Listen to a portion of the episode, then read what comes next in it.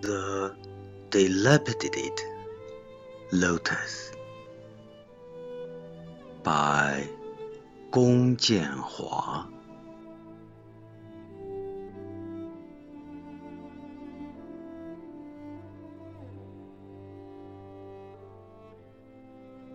Autumn frost dyed my head white,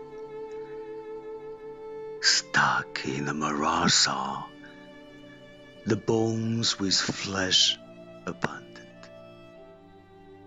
Ever the bright color and the glamour wrought now in my memory. Only left is my skinny look at the darkness of the world, and light a crow trample this frail aged life.